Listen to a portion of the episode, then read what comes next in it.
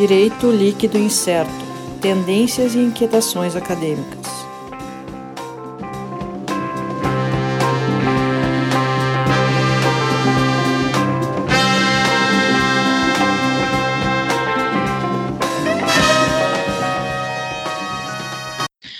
Olá pessoal, então estamos começando aqui mais um episódio do nosso DLI Podcast Direito Líquido Incerto.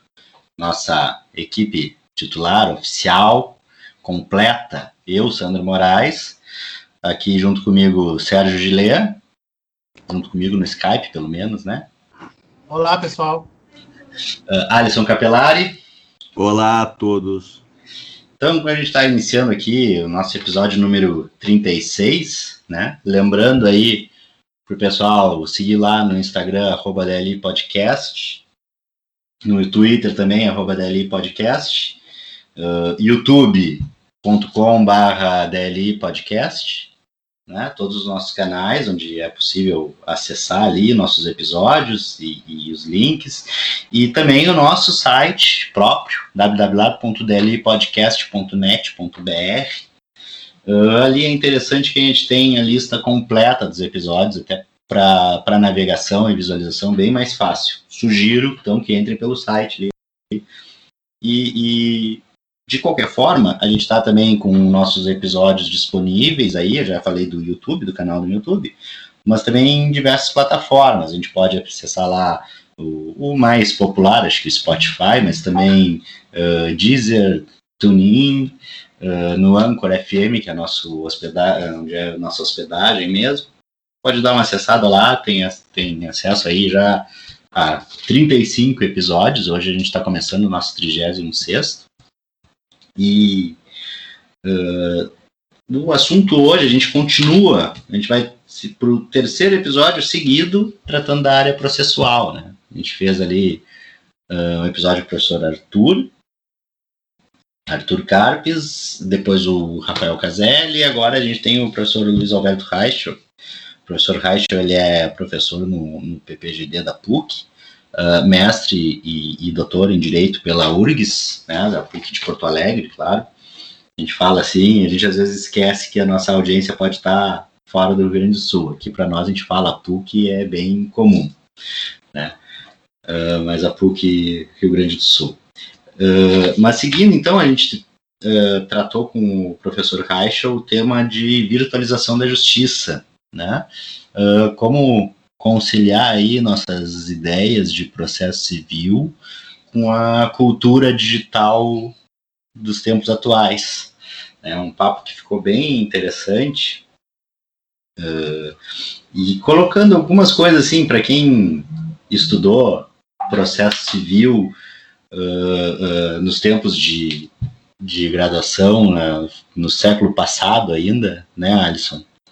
Final do século passado, final, final, bem no finalzinho do século passado. Bem no finalzinho, deixa isso claro. né?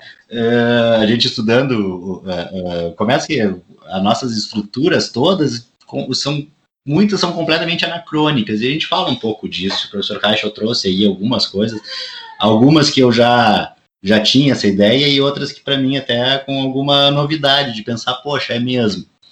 E, e, com certeza, acredito que daqui a uns anos a gente vai pegar esse episódio, ouvir de novo e vamos ter que chamar o professor Reichel para tomar um balde de café, porque ele apostou tanto café com a gente que. Né?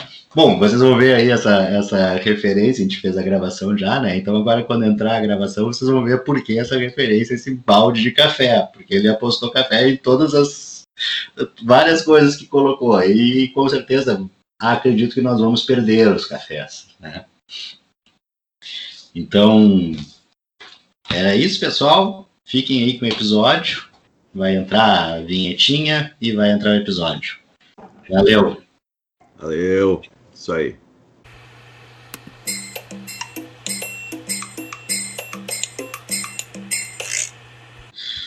Olá, pessoal. Estamos aqui então começando mais um episódio do DLI Podcast Direito Líquido Incerto.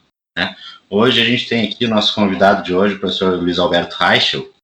Né? o professor Reichel ele é professor no, no nosso programa lá no PPGD da, da PUC, né? Uh, mestre e, e, e doutor em Direito pela URGS, né? E o tema hoje a gente segue segue na linha processual. Acho que a gente pegou uma, uma sequência de, de processualistas ali. Uh, e hoje o assunto um pouquinho, mudando um pouquinho, a gente falou muito sobre prova nos últimos dois episódios, professor Arturo, Caselli. Uh, hoje a gente fala uma coisa um pouco mais geral, a gente até conversava antes aqui com o professor Rachel e conhecendo até o, o, o, trabalho dele a partir lá do, do PPGD, né, as pesquisas, uh, e é um tema que a gente começou, na verdade, já, já já vinha acontecendo, que era a virtualização da justiça, acho que um caminho uh, sem volta que a gente está tendo na nossa justiça, né? E que nesse momento, especificamente em 2020, como tudo, né, como tudo que aconteceu em 2020, extremamente influenciado pela pandemia e um salto, um, um, um, uma evolução muito maior dessa questão de virtualização da justiça nesse último período. Então, até Uh, agradecendo aqui o professor Reich a disponibilidade aqui, o nosso, a disponibilidade e a paciência com nossos problemas técnicos hoje na nossa gravação, né? Uh, obrigado, professor, e gostaria do que, que o senhor pode falar um pouco aí para nós uh, a respeito da virtualização da justiça, o que que, qual o panorama hoje dessa, dessa virtualização. Bom dia, professor. Bom dia, pessoal. Tudo bom? Eu fico muito contente com o convite que vocês me fazem é, é, é, engraçado, porque esse convite é um convite que estava meio encantado. Né? O Sérgio me, me chamava várias vezes já há mais tempo. Uh, possivelmente, talvez eu fosse ser um dos primeiros a conversar com vocês. Mas por questão de circunstância, dessas coisas da vida, eu acabei não conseguindo ser. E, e, veja só, né, a gente vai acabando encontrando espaço, né, e e não é, nota, não é, pelo amor de Deus, não, não fiquem chateados por eu não ter conseguido antes atender vocês, mas porque realmente não, não tinha jeito. Mas agora, o importante é isso, né? Estamos aqui, vamos conversar sobre um tema que é, é atual, mas que eu acho que não é novo. Isso que é interessante, assim. É, a ideia de, de uma, um modelo de uma nova justiça civil, é, a partir do uso de tecnologia, ela é, é um fenômeno que já está se desenvolvendo há um bom tempo, né? É uma caminhada que, se a gente for começar a botar numa estrada longa, a gente sempre vai voltar mais atrás no tempo, a gente vai acabar discutindo o uso do fax, o uso de, de outras ferramentas para poder praticar atos processuais. Vou botar um marco que eu acho que é importante, que é a, a introdução do processo eletrônico como ponto de partida, né? Eu acho que ali nós tivemos um, um referencial importante de uma, no começo, uma virada de chave. Né? E que agora a gente começa a ver com maior potencial. Vocês discutem tecnologia direto, vocês conhecem bem o assunto. É, eu acho que por muito tempo as pessoas estavam discutindo a ideia de que o, o, o virtual era algo diferente do real, né? Isso é interessante, que o virtual era, para muitos, o virtual era como se fosse videogame, né? Um, uma dimensão lúdica, onde as pessoas não entregavam algo prático, algo imediato. É uma questão até geracional. Possivelmente, uh, as gerações que hoje entram no mercado, elas têm muito mais natural a ideia de que o, o, virtual ele é apenas uma extensão do que a gente vive, né? E o que a gente está vendo é isso na, num primeiro momento, uma transposição de todo um, um sistema de justiça né, para um, um plano que é de uh, ferramentas baseadas em tecnologia.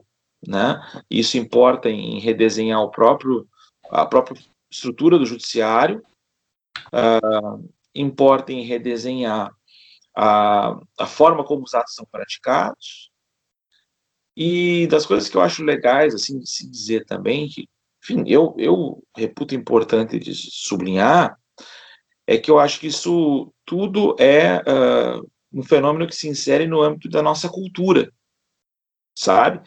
A gente perde de vista isso.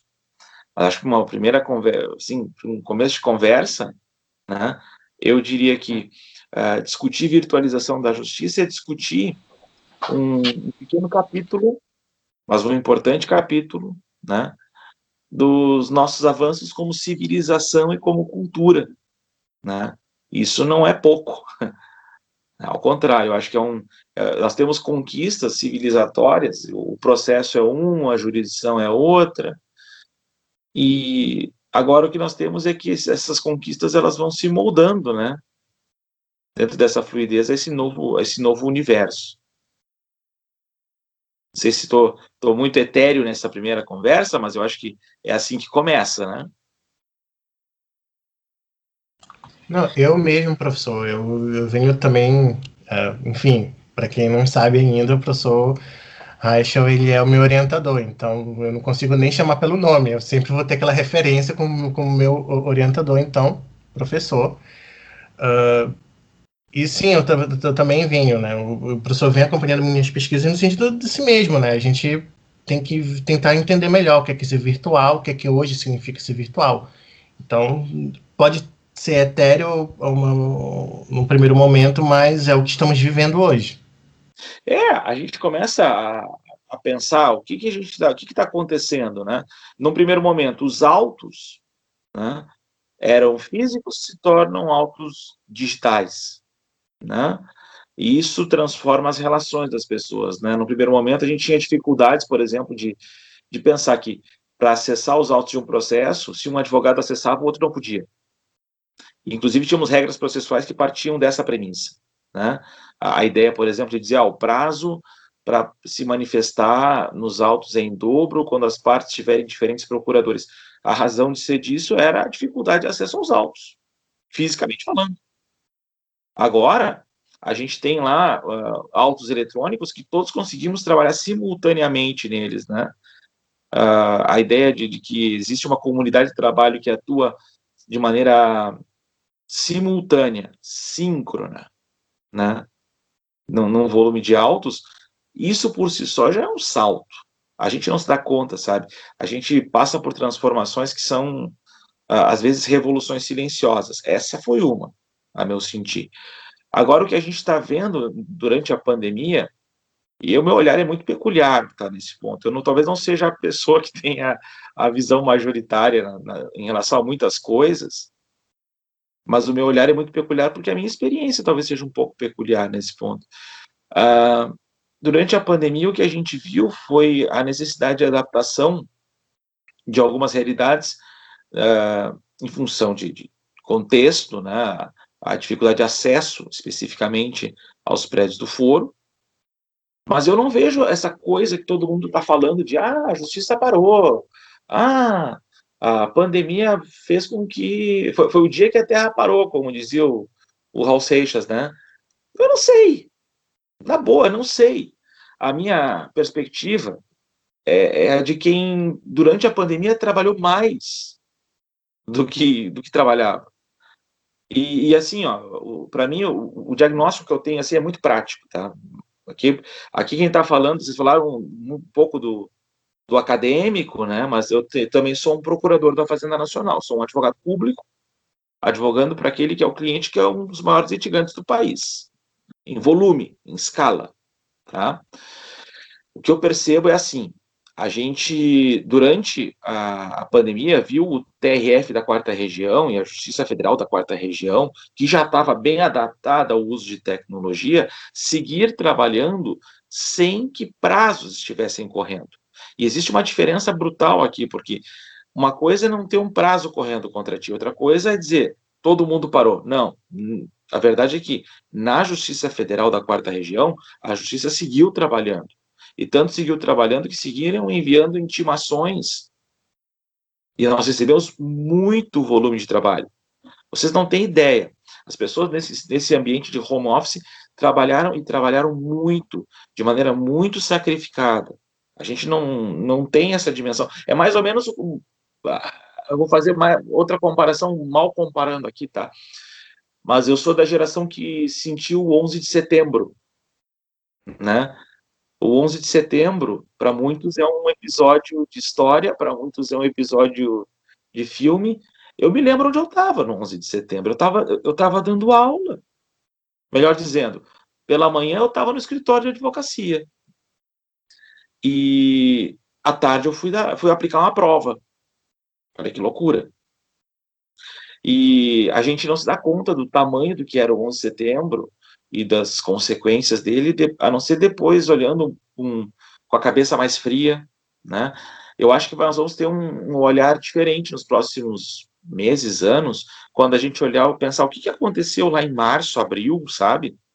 E eu vou te dizer, uma das coisas que eu vou poder testemunhar, assim como eu posso te testemunhar um pouquinho sobre o que, que era o medo e a sensação das pessoas no 11 de setembro, eu posso te testemunhar que as pessoas, em março e abril agora, elas tiveram muita dificuldade para adequar sua vida pessoal.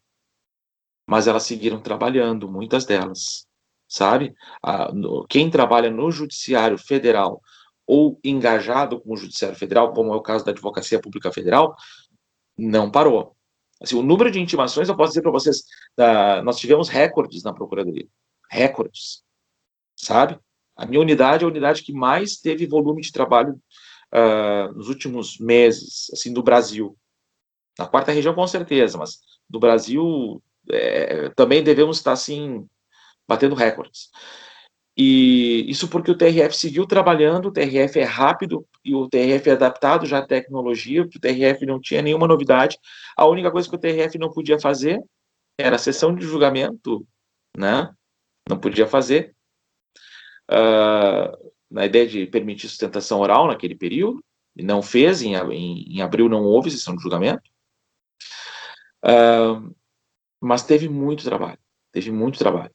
E aí o que acontece é que, ou você, nesse período, enquanto não tem prazo, você vai mexendo nos seus processos, ou quando os prazos voltam, você é engolido por um tsunami de, de prazos. Vocês entendem? Então, quando alguém me pergunta, ah, como é que foi a pandemia, né? A brincadeira aqui em casa é assim, é que nós estávamos os dois, eu e minha esposa, com duas crianças, né? Uma delas aprendeu a caminhar no meio da pandemia, né? Uh, o outro com quatro anos, fazendo quatro anos e, e acelerado, e o trabalho acontecendo, sabe? Intensamente. Então, eu estou falando dessas coisas porque eu acho que é isso que está pegando o operador do direito hoje, sabe? É, a gente pode até conversar aqui sobre amigos curi, a gente pode conversar sobre incidente de resolução de demandas repetitivas, todas essas perfumarias. Podemos falar, tá? Mas eu acho que quem lida com o processo de verdade, quem estuda processo não como literatura, né? E que quando faz a doutrina, faz a doutrina criticando a prática, entendendo a prática e tentando melhorar a prática, tem que levar em conta essa realidade, não qualquer outra, sei lá, fantasia que as outras pessoas estão colocando, né? É, ah, eu sei que quando eu falo começa a ficar duro, às vezes, né? Mas é porque realmente a gente está tá passando por esse mundo, assim, e eu sinto ainda esse movimento de adequação do judiciário, principalmente do estadual, agora, né? A um novo mundo, porque o estadual não estava tão preparado para lidar com, a, com o âmbito eletrônico. O trabalhista também, repara, o trabalhista, a dificuldade que eles tiveram foi adequar a questão das audiências. Porque a tramitação do processo naquilo em que é documental, isso não é novidade. Tem um sistema horroroso, que é o PJE, mas não é novidade. Entende? A Justiça Federal e a Justiça Estadual com o EPROC voam. Né? Vamos, vamos abrir um momento para falar mal de sistemas de processo eletrônico. Eu, como usuário do EPROC, desde o início dele, olha, o EPROC é sensacional. Se é. comparar com o TJE e o sistema que tinha na, no TJRS, ah, aquele era horrível. é, é uma situação curiosa essa, né?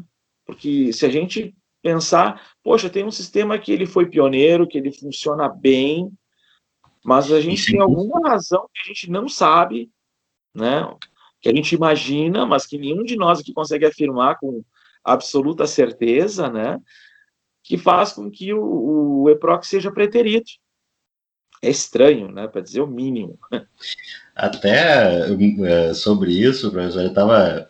Até assim, quando eu conheci o Sérgio, acho que eu, eu tinha feito mestrado, eu fiz mestrado na PUC 2011, 2013, e aí em 2014, 2000, em 2014 eu retorno a, a participar dos, do grupo de pesquisa com a professora Denise lá na PUC, que daí eu conheci o Sérgio. 2014, 2015. Uh, o Sérgio fazendo mestrado, é isso, Sérgio? Talvez a data. Tava, eu, não, em 2014 eu estava ainda na especialização em Direito Processual Civil. Em 2015 é, não. mestrado. Tá, então deve ter sido por aí. Só para. Uh, e, e, o Sérgio trabalhando com, com virtualização de processo, uma das primeiras coisas que eu. Umas primeiras conversas que eu tive com ele, eu disse: olha, eu não entendo esse sistema uh, uh, da justiça estadual que tinha um processo eletrônico que não era online. Era a coisa que mais me chocou quando eu falava de processo eletrônico. E assim, o EPROC, ele é de 2004, se não me engano. 2004, 2005. Acho, talvez é, 2007. O EPROC nasce de uma experiência até anterior, Sandro, lá em Rio Grande, né? Ah, sim, sim. É, eu não cheguei a conhecer essa aí. Uma experiência pioneira do Sérgio Tejada, e, e a, a, todo, todo o desenvolvimento, inclusive da própria lei do processo eletrônico, passou pela experiência anterior, né? pelo que se, se testou antes. A Justiça da, Federal da Quarta Região ela é pioneira em muitas coisas. Né? E, e me parece, assim, e, e, outra coisa que eu comentava com o Sérgio nessa questão, uh, que mesmo tendo a gente tendo um sistema eletrônico com uma série de possibilidades a gente ainda fica um pouco preso àquele modelo tradicional. E aí coisas uh, que acabam sendo anacrônicas, e o senhor referiu aqui, por exemplo, o prazo, o prazo em dobro para litis consorte. Né? É. E tem algumas outras coisas que a gente vê que, que, que, que, não, não, não se faz uma, uma transposição de meio, mas sim uma, uma digitalização do, do, do tradicional. Vou cantar algumas pedras, então, aqui, tá? já que o pessoal gosta de ouvir assim, o que seria perspectiva, né? Uh, pedra número um, tá? Vão apostar, eu tenho apostado cafés com as pessoas, tá? Eu aposto um café e eu ganho sempre. Eu vou tomar café pro resto da vida de graça, né, se depender disso. Eu vou apostar um café com vocês três, de que daqui seis, sete anos, porque as coisas às vezes demoram um pouquinho, mas talvez menos, uh, vai cair a diferença entre agravo de instrumento e apelação. Vai, cair. Não é, faz o menor sentido essa distinção de, hoje. Um detalhezinho, isso aqui está gravado. Isso vai gravado, vai ficar na internet, tá? Então, Vamos poder cobrar esse café. Ou o senhor vai poder nos cobrar um café, né? Vou tomar café adoidado, tenho certeza. E vou te dizer mais, quer ver, ó, a tiracolo vai cair toda a distinção entre fungibilidade, toda a problemática de fungibilidade recursal que a gente tem em relação a esses dois recursos, cai por terra. Porque não tem sentido. As pessoas hoje, hoje só serve essa distinção no processo eletrônico para ficar negando segmento a recurso. As pessoas ficam, às vezes, batendo cabeça. Ah, mas vem cá, aqui é agravo, aqui é apelação. Tem, tem muita dificuldade, sabe? E, e não tem sentido, porque hoje a, a razão de ser do agravo de instrumento era, bom, nós, não poder, nós temos um problema de autos físicos. Né? Os autos têm que ficar em primeira instância e nós precisamos seguir discutindo uma outra questão no tribunal. sabe, autos físicos eram um obstáculo. É, essa é primeira que eu vou cantar para vocês. A segunda que eu vou cantar para vocês é a seguinte: eu sei que muita gente dá muita pelota para a prova oral, tá? Uh, eu sei que tem, vocês inclusive tiveram gente que estudou prova, eu também estudei prova na minha tese de doutorado, né? Eu não sou um novo cristão nessa conversa, mas eu vou cantar a pedra de que o espaço da prova oral vai cair drasticamente nos próximos anos. Drasticamente. Porque a gente deixa rastro sobre tudo o que a gente faz por todos os lados. E isso faz com que a prova documental acabe ocupando mais espaço do que a prova oral. E mais do que isso, gente, tudo que a gente busca com a prova oral é tentar retratar a percepção de alguém, a percepção sensorial de alguém quanto aquilo que ela viu, ouviu, né, em relação ao fato. Mas vem cá, no mundo do Big Brother, com câmeras por todos os lados, microfones e tudo mais, vocês vão querer ficar discutindo o que alguém viu ou ouviu? E sempre vai ter alguém com um celular para filmar, né? Pois é. Eu, eu, eu, acho assim, a gente tem tantas coisas que a gente tem que rediscutir, sabe?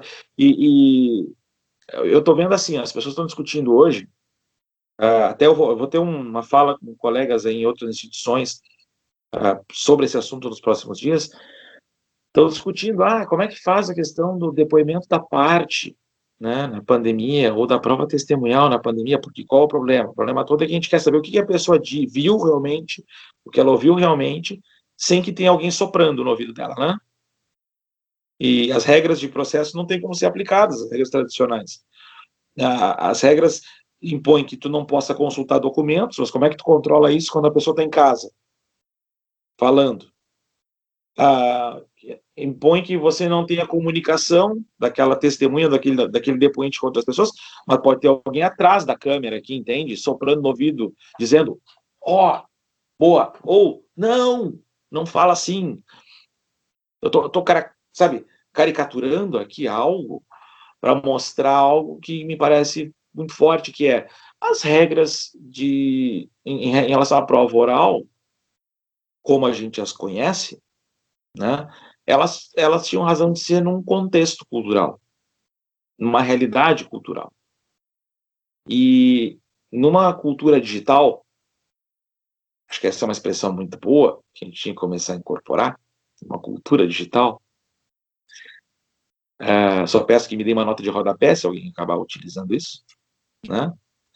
Uh, numa cultura digital, e essa expressão não é minha também, tem mais gente que escreveu falou sobre isso antes, mas eu não vejo ninguém usando ainda aqui no Brasil. A gente tem uh, que rediscutir as, a, a própria utilidade dessas regras. Será que a gente não está discutindo a aplicação de regras rococó ao processo civil? Sabe? É, sempre me lembro do um exemplo que ó, o Sérgio já conhece, já ouviu falar essa história. O exemplo foi dado pelo ministro Atos Guzmão Carneiro, que Deus o tenha. Ele contava de um exemplo sobre uma regra que tinha no CPC de 73, que dizia que eram impenhoráveis as tensas e montepios. E aí veio uma reforma lá em 2006 e revogou isso. Eu vi uma palestra do ministro Atos contando que havia lei, sabe? Dizendo, olha, vai vir uma lei falando disso e assim por diante. E o, e o ministro Atos, assim, no auditório, lá na URGS, no Salão Nobre da URGS, ele olha para uma menina na plateia e diz assim, a senhora sabe o que é uma tensa? E, e, imagina, nós estamos falando de profissionais de direito que estavam ali assistindo, e que viviam com essas regras e que e a menina ficou verde, azul, roxa, amarela, não sabia. Ninguém sabia o que era uma tensa naquele auditório. Aí ele olha e diz assim: olha, uma tensa era um prêmio dado pelo rei de Portugal a alguém que tivesse praticado um ato nobre. Então, essa era uma regra que ela veio das ordenações do reino, ela foi contrabandeada no meio do código de, de 39, porque, enfim, sabe como é, melhor não mexer quando a gente não sabe o que, que tem, tem escrito ali, né? E aí, em 73, mantiveram a regra, porque, ah, não mexe, deixa quieta, tensa lá no cantinho dela, né? E em 2006, as pessoas foram acordar por uma regra que ela era absolutamente anacrônica, inaplicável. A gente tem que discutir isso, sabe? Talvez a gente tenha muitas regras que a gente hoje se dê conta que elas serão consideradas anacrônicas. E aqui, aqui eu vejo regras em matéria de, de prova oral, muitas delas vão ser consideradas anacrônicas. Acho, pelo menos eu vejo dessa maneira, né? Ah, ah tem tanta coisa para discutir né, em matéria de avanço de tecnologia. Outro, por exemplo, que eu acho que é interessante, é prova pericial. Prova pericial trabalha com paradigma, que é o paradigma da certeza, da certeza científica. Né? O conhecimento científico ele é dado por exato, por preciso, né?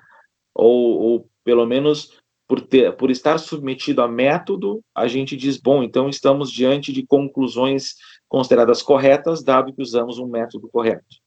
Né? Prova científica, em tempos de inteligência artificial, como é que vamos discutir isso? Né? Ou mais para ficar mais legal, recursos em tempo de, tempos de inteligência artificial.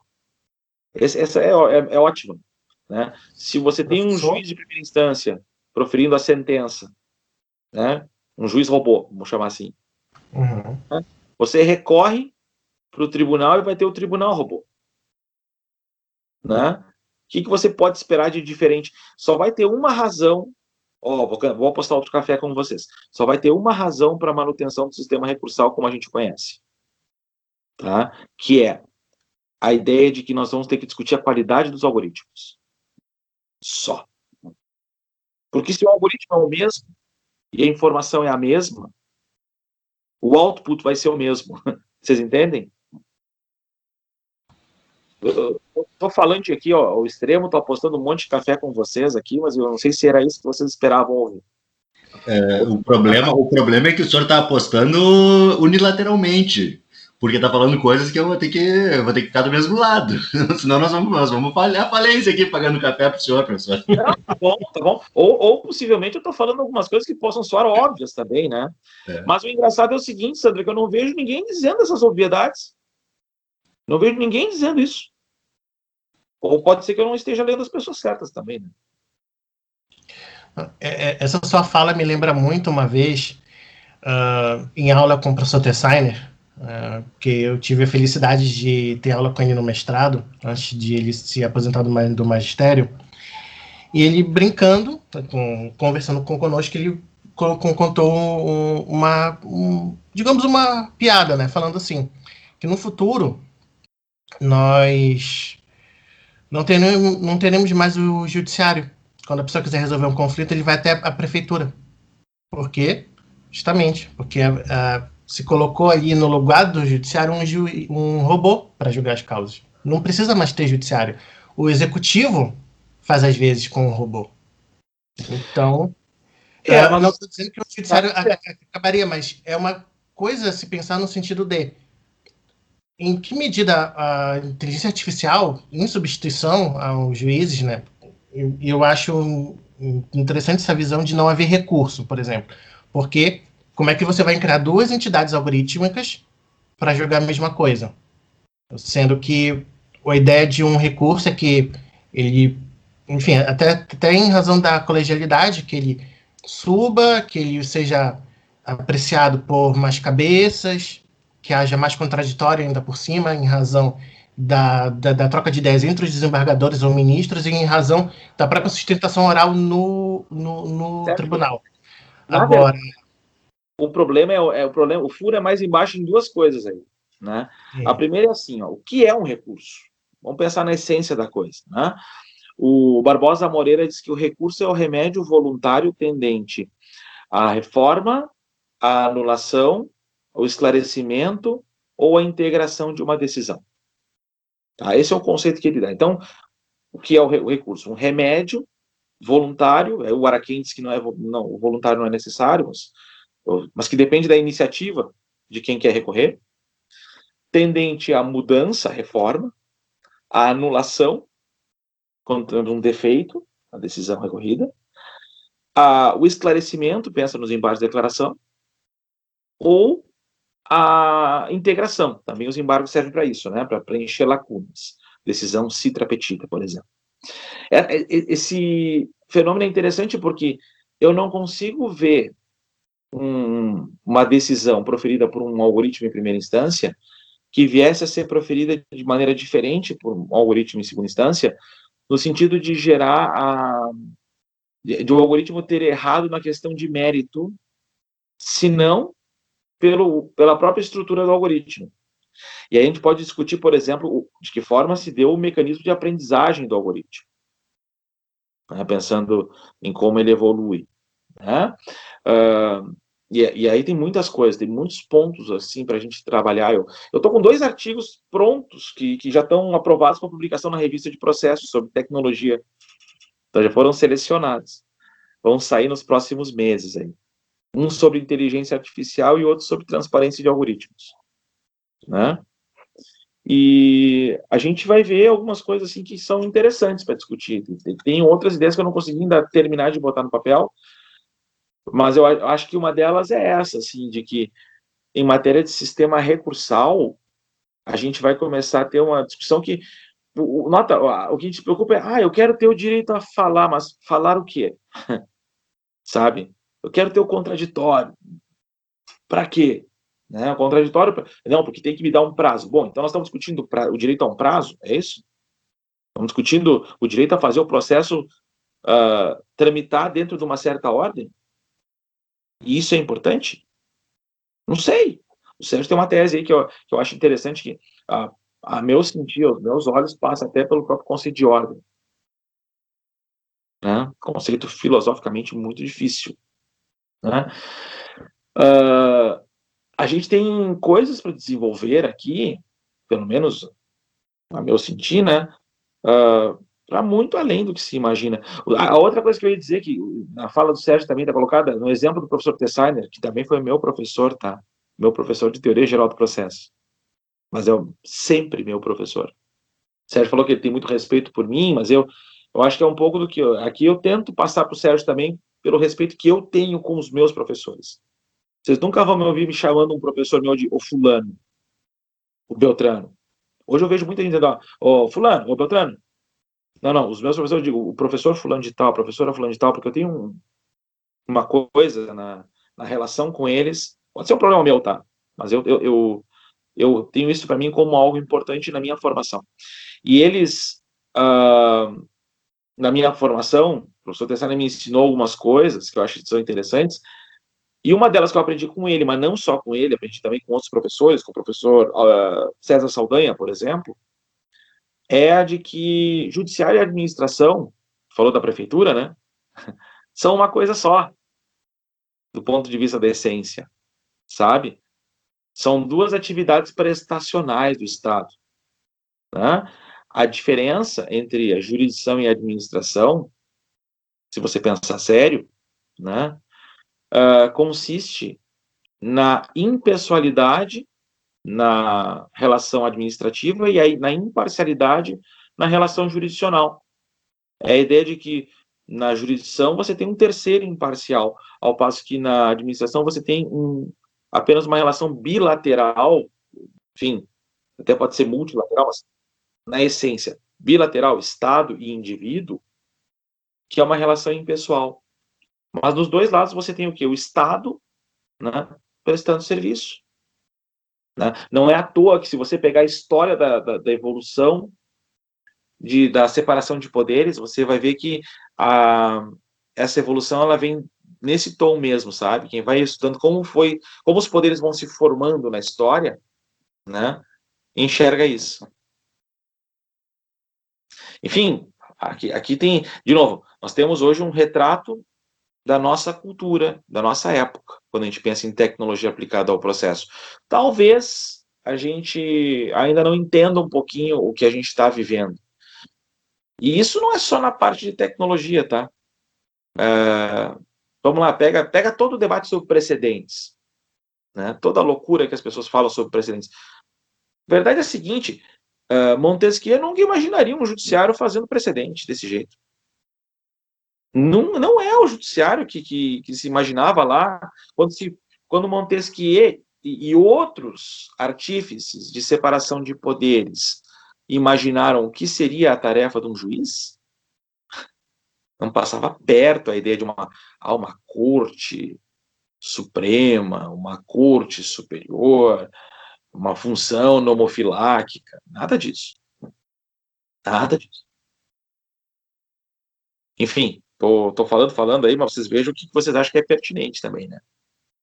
Bem, professor, uh, toda essa fala até agora tem sido muito pertinente. A ideia é essa, uh, mesmo que fuja um pouco, enfim. Uh, a gente está falando de processo de uma maneira geral, querendo ou não, então tem que falar de reformas legislativas, é, novas legislações, interpretações novas também. E, enfim, uh, com relação ao que está acontecendo hoje, e mais focando no, no tema uh, do episódio. Como é que senhor acha que tem sido a experiência do, das sessões de julgamento que tem acontecido online? Enfim, qual é a sua experiência, qual é a sua percepção que o senhor teria a falar para a gente sobre isso? É, eu, eu, vejo o seguinte: primeira coisa que eu sublinharia é que o, a ideia da colegialidade, as dificuldades da colegialidade existiam antes, seguem existindo agora. Então, o, o, problema continua existindo, não é exatamente uma novidade em si. Né? Uh, dificuldades, por exemplo, da gente conseguir entender o, qual é o comando exatamente veiculado num acórdão, né? esses problemas seguem existindo. Né? As dificuldades que a gente tem para pensar são dificuldades que envolvem, de outro lado, talvez muito mais a, em relação às condições de participação das pessoas nas sessões de julgamento. Né? Temos os episódios anedóticos, eu vinha mencionando a vocês, tipo camarada que faz sustentação oral deitado numa rede, o, o sujeito que vai lá e faz a sustentação oral dirigindo, né?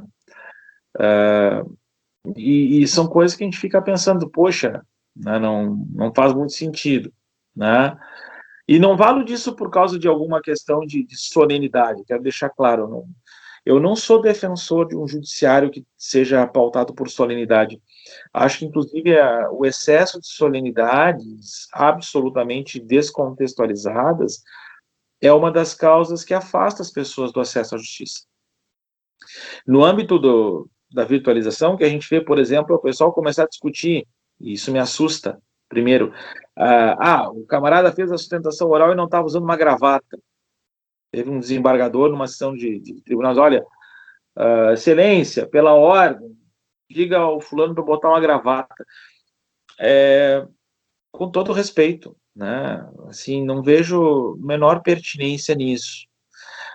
Preocupante é a questão também da gente discutir a questão da qualidade da conexão, né? Porque aqui vem um ponto que, que é crucial, né?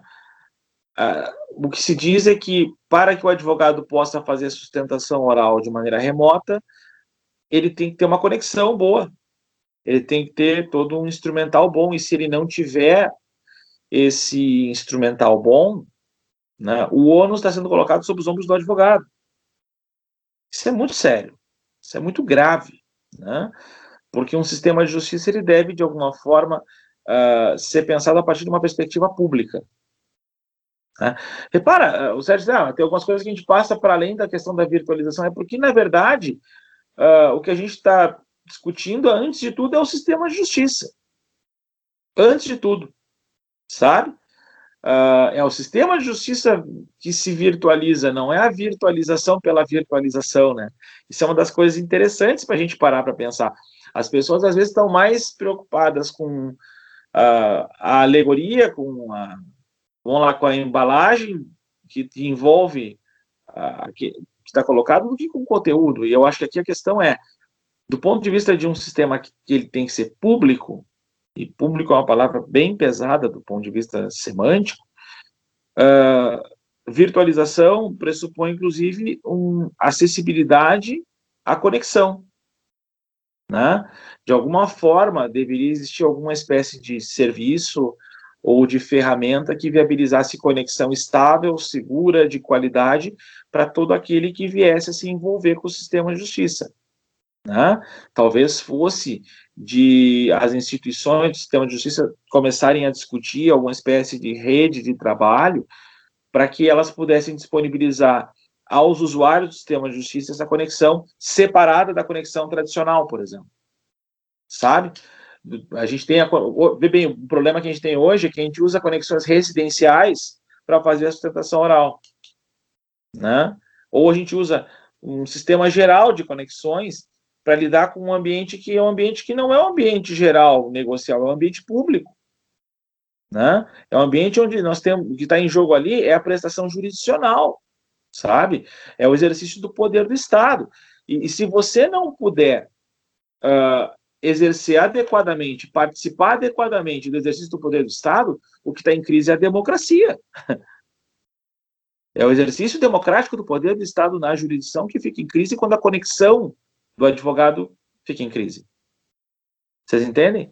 Quando se diz que o advogado é função essencial à justiça na Constituição, é disso que se trata. Nós temos que pensar se ele realmente é função essencial. A pergunta é por que, que o sistema de justiça não disponibiliza para ele uma conexão específica? Então, e, e tem uma, uma, um, internet específico com qualidade estável. De novo, esse é um problema. Se cair a conexão no meio da sustentação oral, né, o teu tempo está correndo. Vocês entendem? E, e, a gente vê isso, nós mesmos aqui na nossa gravação, a gente já teve diversos problemas ao longo da nossa gravação de hoje. Tá? É. Uh, então isso mostra que todo mundo está sujeito a isso. Né? Não é uma. o nosso serviço de internet, por mais que a gente tenha aqui, e, e, acho que nós todos aqui temos uma condição boa de um serviço uh, dentro dos padrões brasileiros excelente, muito bom, mas ainda sofre com algumas quedas. Não tem a menor dúvida, né? Mas mesmo assim, para nós que estamos numa camada melhor, que a gente, graças ao bom Deus, né, que a gente consegue de alguma forma uh, ter acesso a recursos, é, é, é, a conexão é, é uma conexão muito aquém do que deveria ser para serviços em relações horizontais privadas, que dirá num ambiente público. Eu insisto nisso, é um ambiente público, gente. O ambiente do judiciário é um ambiente público. Não é possível que a gente tenha que ficar colocando. É, tratar dessa maneira é, é, dizer, por exemplo, que agora, é, se fosse fazer uma, fazer uma analogia com os autos analógicos, tá? É como se a gente tivesse que levar as folhas de papel uh, para que os funcionários do judiciário pudessem imprimir né, as decisões. Vocês entendem? É como se a gente colocasse o recurso da parte né, para além da questão das taxas, porque, de novo, existem taxas judiciárias que são pagas uh, e não são baratas, sabe? E que oneram as pessoas.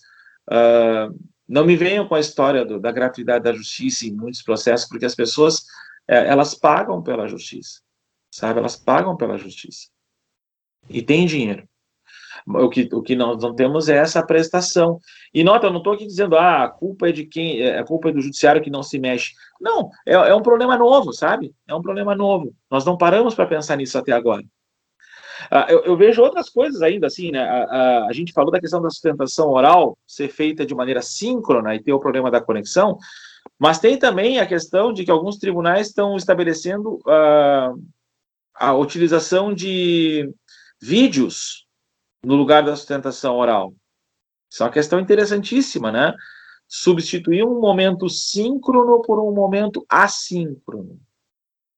Substituir uma fala que ela é feita num ambiente que talvez não tenha toda a tecnologia, por uma outra fala, que ela pode ser repleta de edição. Hoje, hoje tem empresas que trabalham fazendo edição de sustentação oral. Já existe.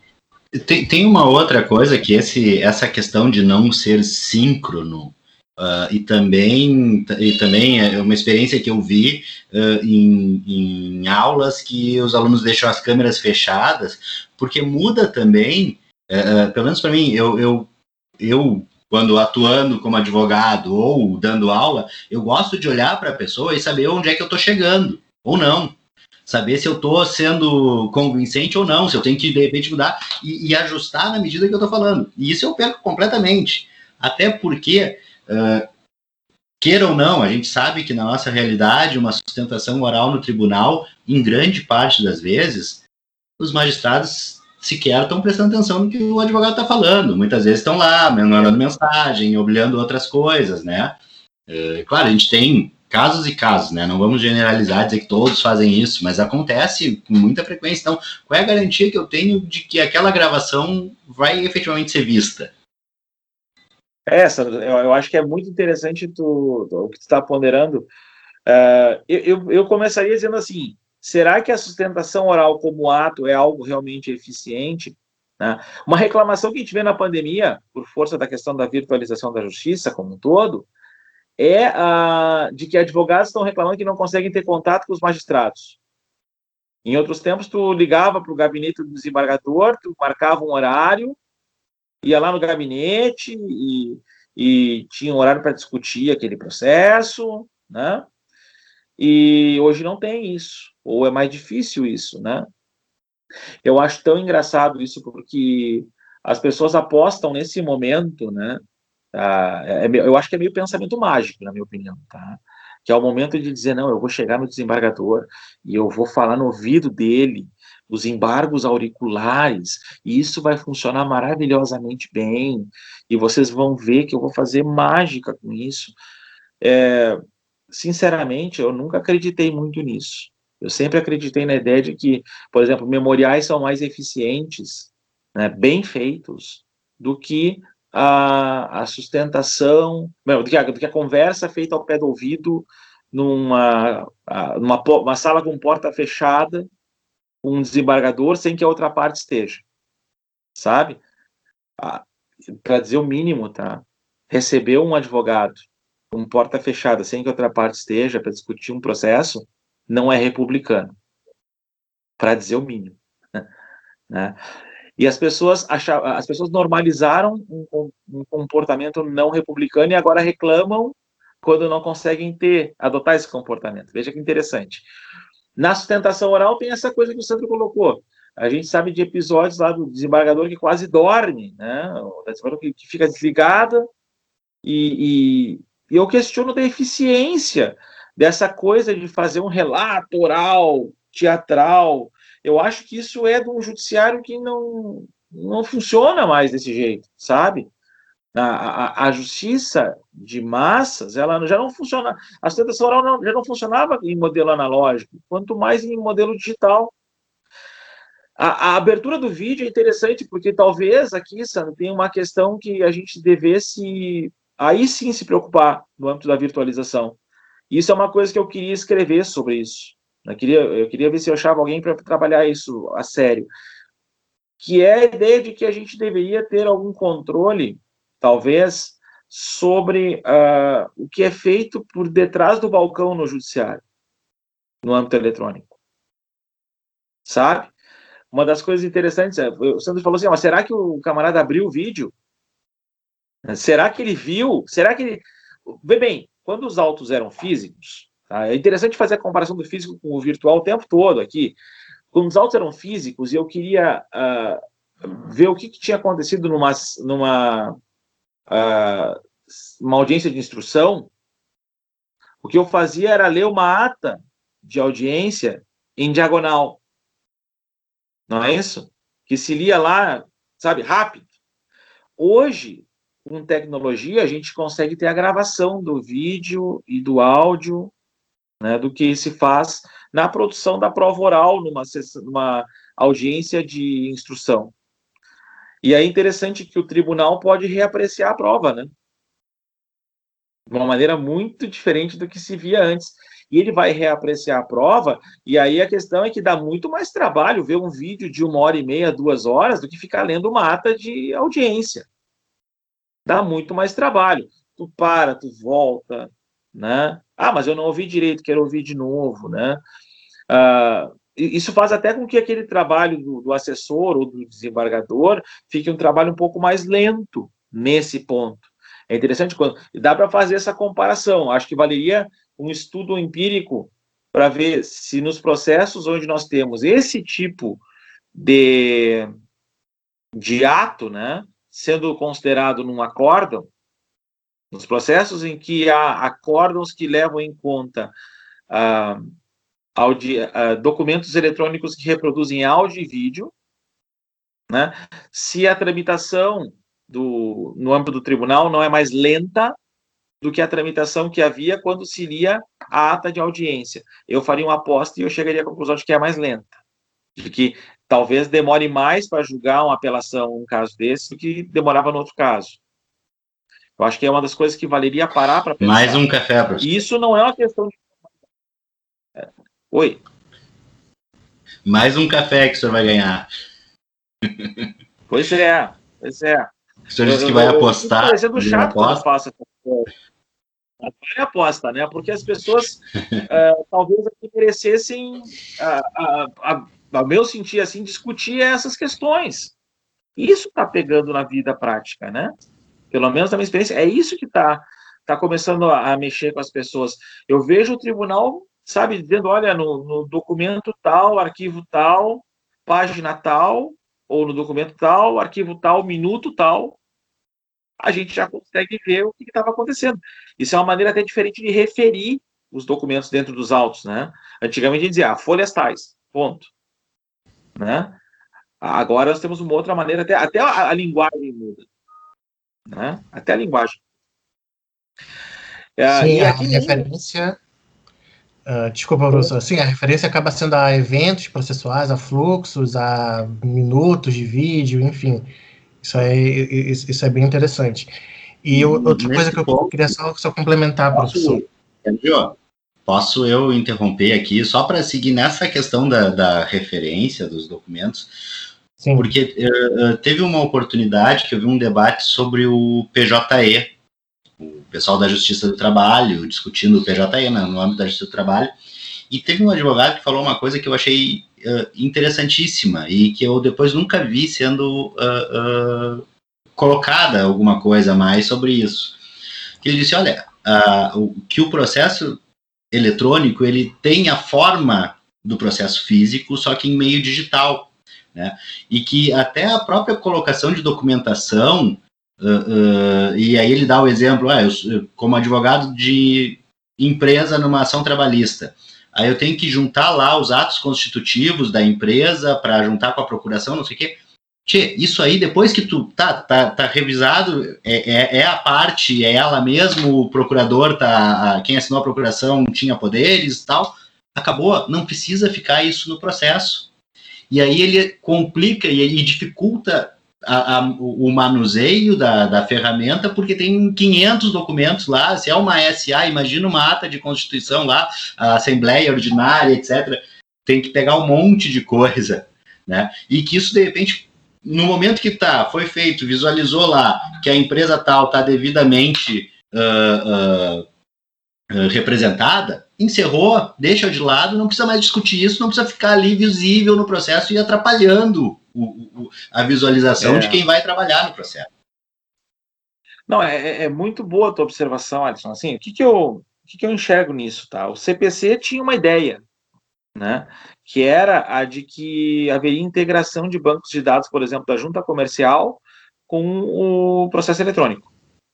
Havia uma ideia. Tanto havia uma ideia que tem um artigo que diz lá que quando se tratar uh, de pessoas uh, de, de, de, pessoas jurídicas uh, em certos perfis, elas deverão estar previamente cadastradas junto ao Poder Judiciário. E havia até uma regra de transição no CPC para que se fizesse essa, esse cadastramento em um ano. Obviamente, estamos no Brasil, né? E não houve esse cadastramento em um ano. Né? Não foi possível. Mas, uh, para além disso, né? No fundo, o que a gente está discutindo é a necessidade de integração até de bancos de dados. Né? A pergunta é por que, que a parte tem que juntar um documento que já está arquivado lá na junta comercial e que hoje a junta comercial tem muita coisa online, por que, que não dá para fazer um hiperlink? Por quê? Né? Não, não, tem que anexar o arquivo. Olha, eu, eu, vou dizer o seguinte: anexar o arquivo no PJE ou no EPROC parece uma coisa inofensiva, né? Uh, parece que mal não faz, mas faz mal. Eu vou te contar qual é o mal que faz. Uh, o problema são os altos findos. Né? O arquivamento de todos esses documentos custa caro. Sabe? É desnecessária a replicação de documentos, de arquivo. Nota, nenhum de nós aqui fica copiando arquivos quando está trabalhando em conjunto. Hoje, as pessoas desenvolvem projetos em um documento único né, de maneira colaborativa. Esses dias nós estávamos, eu, Sérgio e outros colegas lá trabalhando num projeto de pesquisa e, e trabalhando no Google Docs. E todo mundo em cima daquele formulário, daquele arquivo. Não tinha por que ficar criando um arquivo para cada um e depois ter que ficar copiando e colando. E, ah, mas e qual é? Quem está com o arquivo mais atual? Quem está com o arquivo mais recente? Ah, essa dupli, duplicação de arquivos é, é algo assim que eu tenho certeza que os nossos filhos vão olhar e dizer, mas por que, que vocês faziam isso? Mas por quê? É, é como discutir, vão tirar xerox de, de certos documentos e ficar guardando várias cópias em xerox, sabe? Uh, nós, em 2020, né, a gente tinha que estar trabalhando com hiperlinks, já temos tecnologia para isso, já temos recursos para isso. Uh, eu acho que isso vai ser algo que vai acontecer ao natural. Né? Pensando nessa história de como se arquiva não só, não só esses documentos em relação a, a, a, regularização de uma pessoa jurídica, porque vê bem, se eu consigo aferir isso num processo, eu conseguiria aferir isso em todos os processos olhando um só documento. Isso é interessante. Com o hiperlink em cada processo, eu consigo usar um documento só como base. Isso me dá segurança jurídica. E, uh, não fico trabalhando com. Do... Tenho que comparar um documento com outro, não preciso ter esse problema, né? Uh, vejo mais, tá? Acho que essa integração deveria acontecer até de maneira mais ampla, né? Uma discussão até que eu, eu tivemos no grupo de pesquisa que eu conduzo, nós recebemos lá um desembargador do TRF da terceira região, que está muito engajado lá com o pessoal do CNJ em relação a, aos debates sobre proteção de dados, né? na, na justiça. E o doutor Paulo Sérgio Domingues disse, eu perguntei para ele digo, eh, sobre a questão da, da integração de dados em relação à execução. Né? Não, perguntei se havia alguma, algum projeto mais avançado sobre essa questão, da gente, por exemplo, utilizar bancos de dados em relação aos bens de devedores. Sabe? Imagina lá, você quer saber se fulano está devendo, você já pesquisou os bens do fulano num processo. Aí tem um segundo processo onde o fulano também é devedor. Aí você vai fazer a pesquisa de novo? Vai juntar documentos de novo? Não era de aproveitar o trabalho anterior? No processo físico, a gente chama isso de prova emprestada. né? Mas prova emprestada no processo eletrônico pode ter formatos ainda mais interessantes. A virtualização nos permite coisas que a gente não imagina. Né? Professor, lembra uma das nossas primeiras conversas que eu levantei a bola de haver banco de provas? Sim, mas eu até acho que o banco de provas em si, uh, Sérgio, assim, vale quando a gente pensa em documentos, né? Uh, e tem uma limitação nesse ponto. Agora, quando a gente pensa, por exemplo, em, em um mundo onde nós estamos com tudo uh, compartilhado em termos de informação pra, quanto à realidade patrimonial de alguém, vamos lá, a Receita sabe o que você declarou de bens, né? Você tem, tem declaração de bens de imposto de renda. Você tem outras declarações de movimentações financeiras, movimentações econômicas que você faz. Uh, você consegue também aferir uh, a partir de declarações para o fisco estadual qual foi a movimentação que alguém teve do ponto de vista de faturamento. Sim. E aí você consegue também, daqui a pouco, uh, imaginar que registro de imóveis também está online. E a gente fica repetindo a pesquisa para saber se o cara tem imóvel em cada processo. A gente fica repetindo a pesquisa para saber se o camarada. Uh, o que, que ele declarou de imposto de renda em cada processo. A gente fica juntando um documento e professor, novo, em cada processo. Na, na sua atuação, professor, como, como procurador da, da Fazenda, eu imagino que de repente caia uma execução, vai fazer a execução, e aí se um colega pegar uma execução contra a mesma empresa, vai ter que fazer tudo de novo, né? Uh, uh, e vai ter que apresentar, vai ter dois processos ah, praticamente idênticos. Um monte de é, documentação. A procuradoria já uma, uma, um trabalho de inteligência nesse ponto, tá? Uh, e mesmo quando o processo era físico. Né? Eu, eu, tenho um episódio que me sempre penso, sempre que eu me, me, me, me nesse ponto, me lembro desse episódio. Eu estava uh, trabalhava com execução fiscal muitos anos atrás isso, né? lá entre 2013 e 2006, tá? Eu não vou te precisar a época. Eu acho que foi lá por 2005 que aconteceu o que eu vou te contar. E aí, uh, lá em, aconteceu que tinha, nós tínhamos um sistema que era o seguinte: nós mandávamos ofícios para registro de imóveis, por exemplo, ou mandávamos ofícios para a própria, própria Receita para obter informações, e, e, tudo dentro do que a lei estabelece, né? Com todo o controle, todo o fluxo. E aí a gente arquivava a resposta desses ofícios em uns arquivos de ferro, desses antigos, que as pessoas faziam. E tínhamos um funcionário que ele fazia todo esse arquivamento. Uh, e o, eu lembro que era um final de tarde, e eu estava lá com uma execução fiscal e eu digo, ah, eu, eu mandei ofícios já. Né? Eu vou lá ver o resultado dos ofícios. Né? E quando eu fui até o, o, o serviço da procuradoria onde funcionava essa, esse arquivamento, esse arquivo, vamos botar assim, estava lá o funcionário e eu digo, fulano, como é que faz para localizar aqui nesses arquivos uh, os ofícios que eu mandei, a resposta desses ofícios? Eu queria, eu queria localizar aqui. Ele olha para mim e diz assim, ah, doutor, é muito difícil. E me subiu o sangue quando ele falou muito difícil. Digo, olha, com todo respeito, né? Mas eu, o, o, que eu não sei, eu aprendo. Eu estudo, eu corro atrás. Você não vai me olhar aqui e dizer que, que eu não tenho capacidade mental de encontrar essas informações, né? O interessante é que a gente já tinha tudo arquivado uh, dos processos onde eu estava atuando e de outros colegas, então, de modo que um colega podia buscar informação do que o outro pesquisou, mas tinha um, uma trava no meio do caminho, que era um funcionário que, se ele saísse de férias, imagine, né? Para, travava todo o sistema, um absurdo, concorda? É, eu, a gente já via isso, tá? Já tinha um trabalho de inteligência. Hoje, esse trabalho de inteligência é ainda mais avançado com tecnologia.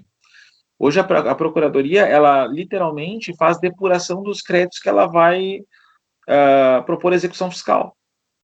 Vocês têm notícias, eu estou falando algo que está no, tá no noticiário, tá? Vai abrir o valor econômico, está lá, não, tem novidade nenhuma. É, a Procuradoria não fica mais ajuizando a execução fiscal de tudo quanto e, e, qualquer crédito, não é mais como era antigamente. Hoje a gente pergunta, vamos lá, uh, esse cara tem bens, esse cara uh, é um, um, pagador em que condições, uh, qual é a chance da gente recuperar esse crédito? E com inteligência artificial também entrando em campo. Já existe isso, sabe? já tem sistemas internos que fazem isso. É lógico. Eu sei que o, bancos já fazem isso há mais tempo ainda que a gente, né? Um trabalho de inteligência, até para não ficar gastando né, pólvora com o que não tem a arrecadar. Apesar de que no âmbito tributário tem outras questões que entram em campo, mas aí é um outro capítulo para um outro podcast, para um outro encontro, se vocês quiserem. Perfeito, professor. Uh, achei, achei interessante uh, esse, esse tema. Podemos discutir para gravar mais adiante. Um. Precisamos, precisamos. Acho que tem que ser discutido. Uh, professor, então, assim, até para para dar o fecho nessa nossa conversa aqui, que foi muito produtivo. Eu fiquei só assistindo, só escutando todo todo episódio, certo? Uh, fazer a pergunta, então, clássica aqui do, do, do, nosso podcast.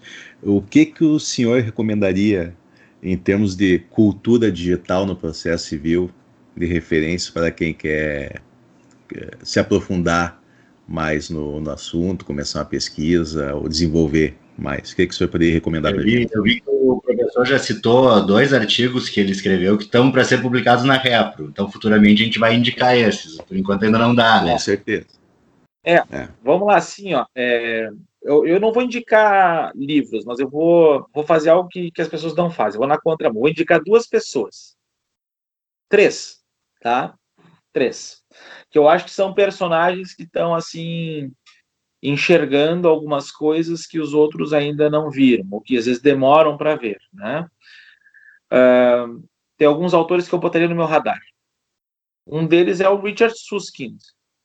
Né? O Susskind ele tem uh, publicado já há muito tempo trabalhos assim à frente do seu tempo, discutindo o direito, em função da tecnologia, né?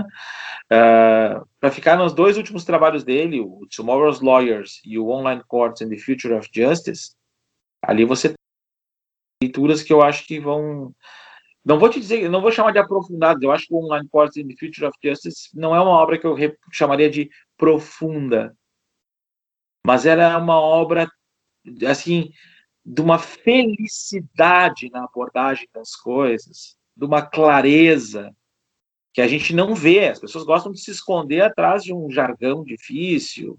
Né? Não, ele, ele é direto ao ponto, interessante, realista, né? pragmático. O outro autor que eu recomendaria, aí talvez um pouco mais uh, denso, é o Ethan Catch. Né? O Ethan Catch é um professor americano ele tem também estudos que já vão assim mais de décadas, né, sobre, sobre direito e tecnologia, né? E ele tem se preocupado com o que as pessoas estão chamando agora de online dispute resolution, né? É, as, as, pessoas têm que começar a pensar nisso, né? Ah, os meios de solução de conflitos online, né? Ah, a gente não para para pensar nisso realmente a sério. As pessoas ah, hoje nós temos uma, uma, cultura das pessoas que repetem expressões, mas não param para pensar no que pesam essas expressões. Online dispute resolution é muito mais do que uh, meios alternativos de solução de conflitos online, como alguns dizem, ou de que ou, ou de uh, digitalização do poder judiciário é mais amplo, é mais complexo do que isso. O Ethan Cat tem essa essa visão muito clara, assim, quando ele começa a discutir, por exemplo, uh, o que que o eBay faz, né? Ou aqui no, no Brasil, o que o Mercado Livre faz quando ele tem mecanismos de solução de conflitos também. Né? Como chama aquele mecanismo? A pergunta que a gente pode fazer é essa: onde ele se molda? Porque não é conciliação, não é mediação, não é nada disso. Né? É negociação? É, mas é uma negociação meio assimétrica? Talvez. A gente vai ter que discutir isso. Né? Uh, e para pegar um brasileiro, tá? Uh, tem um professor brasileiro que eu, eu, eu gosto de algumas pessoas que elas me tiram do lugar, sabe? Sérgio me conhece bem, eu não tenho tempo para ficar lendo mais sobre aquela coisa do, do camarada que vem e fica escrevendo a mesma coisa do mesmo jeito, em cima das mesmas bases, com as mesmas fontes. Mas tem um cara que eu acho que ele tem feito um trabalho belíssimo, que é o Eric Navarro, Volkart. Né? O Eric Navarro, ele tem desenvolvido, assim, belíssimos estudos sobre, não só sobre a questão da análise econômica aplicada ao processo, né? Mas também em relação à tecnologia aplicada ao processo, ele escreve muito com uma outra juíza federal, é, Isabela Ferrari, né? Tem vários trabalhos deles sendo desenvolvidos e a Isabela Ferrari é impressionante também. Também é impressionante. Eu vi, eu vi algumas falas dela assim, fiquei positivamente impressionado, né? Enfim, eu acho que eh, se fosse pensar assim, quem seriam os personagens que eu gostaria de botar no meu radar, né? Para pensar num, num processo civil, uh, num ambiente de virtualização da justiça ou de justiça digital, que é outra expressão que eu acho que talvez as pessoas comecem a acordar para ela, né? Seriam esses caras, tá bom, Alice? Perfeito, professor, perfeito. Tudo anotado aqui. Tudo anotado. Bom, professor Reichel, assim, ó, muito obrigado pela, pela manhã inteira que disponibilizou aqui para nós, com as nossas dificuldades todas que foram no começo e no meio. Quem vai assistir o episódio vai ver a, a, a edição, então parece que foi tudo tranquilo, mas a gente teve alguns percalços durante essa manhã. Né? Uh, e realmente um episódio que estava já previsto há bastante tempo e, e é aquelas coisas que vão acontecendo, a gente não tem controle, e acabou vindo numa boa hora, porque a gente tem esse, esse momento aí de, de pandemia, e com certeza uh, o Alisson até referiu há pouco, ficou só assistindo e tal, a gente assiste, a gente vê. Uh, uh, para quem não é, eu repito aqui, para quem não é processualista aqui,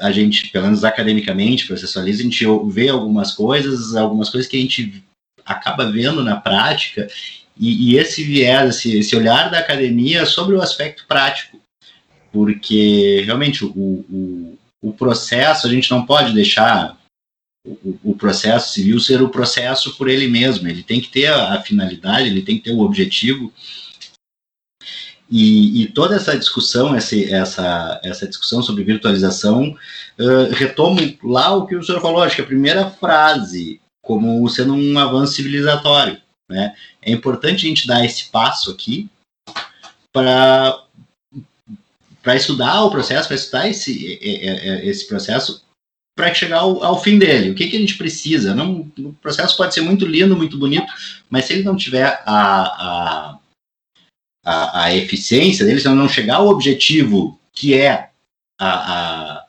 a distribuição, distribuição não seria a palavra, né? A, Mas a realização da justiça, no caso concreto, ele não, não faz sentido nenhum, né? Então essa, essa conversa é muito bacana, a gente vendo novos, novas perspectivas, né? Uh, a gente vê que tem muito a caminhar nessa linha, né? nesse, nesse estudo de virtualização de processo, né? É. Eu tenho a agradecer a vocês só pela paciência né, e pela oportunidade que me dão. Foi uma manhã mais do que prazerosa, né? É, é muito bom conversar com os amigos, é muito bom. Eu, eu gostaria, se fosse pensar assim, o que eu gostaria que sobrasse de toda essa conversa, de tudo que a gente está fazendo, de tudo que a gente está trabalhando, é uma justiça mais inclusiva, sabe? Eu, eu, meu desejo é que essa virtualização da justiça, ou que esse modelo de justiça digital, esse sistema de justiça pautado por digitalização, ele seja mais inclusivo. E uh, se, se coloque mais a serviço das pessoas do que uh, fique colocando problemas. Né? Que ele seja mais causador, mais uh, fonte de soluções do que de problemas para as pessoas né? Isso é uma das coisas que a gente mais quer e, acima de tudo, que esse sistema possa realmente gerar desenvolvimento, que possa gerar progresso, uh, que ele possa servir para que o ser humano possa ser feliz, acima de tudo, né? Porque se não servir para isso, né? Aí nós vamos começar a discutir se a tela é bonita, né? Como, ou, ou se as cores estão legais, e não é isso, né, gente? Ou se, ou se o, a qualidade do áudio é super tecnológica, e não é isso, né?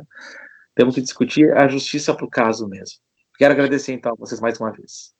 Ótimo, acho que terminamos muito bem com essa frase.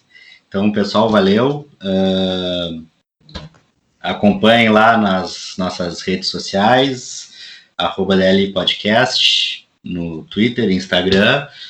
Segue lá no YouTube, DLI Podcast. Uh, deixa o like, ativa o sininho para não perder as notificações. Todo Compartilha aquele... com os amigos. Compartilha com os amigos, isso aí. Então, valeu, muito obrigado, professor. Valeu, Sérgio. Valeu, Alisson. Valeu, valeu. E logo mais, uh, de, de quinta para quarta, estaremos aí lançando o nosso provedor de internet para você poder acessar lisinho todos os serviços que o Estado oferece, principalmente do Judiciário. Daria agora a internet também. Isso aí. Valeu, pessoal. Até.